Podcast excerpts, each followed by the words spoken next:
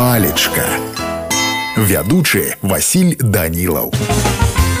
прывітанне ўсім сябры сёння з вами даведаемся тлумачэнне слова начоўкі слоўнік кажа што гэта прадаўгаватая драўляная або металічная пасудзіна для мыцця бялізны і іншых гаспадарчых патрэб немаладая жанчына ў белай хусціны нацягнутай на лоб мыла штосьці ў начоўках пісаў хадакевич а ў шамякіна ёсць такія словы татяна пачала купаць Віктора хлапчук радасна плёскаўся ў начоўках і смяяўся а ваданосаў пісаў іншае у маленькіх начоўках ляжалі два ла ладныя язі і залацісты тоўсты лінь ну а калі казаць па-рускі то начоўкі гэта карыта но мяне на сёння ўсё добрага вам настрою і нясумнага дня